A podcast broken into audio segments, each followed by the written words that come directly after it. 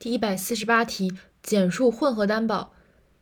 的问题以及不同担保物权的优先顺位。这道题前面已经讲过了，如果是有不同的担保物权的话，比如说不同的抵押权，那么债务人的抵押权要优先实现，其次是第三人的呃人保或者第三人的物保，人保和物保之间是没有一个先后顺序的问题的。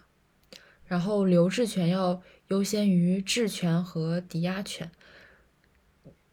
优先价款抵押权是比较优先的，它仅次于留置权。最后呢，如果是抵押权先设立的话，如果是抵押权先设立的话，那么呃，已经登记的抵押权要优先于质权。如果是质权先设立的话，就是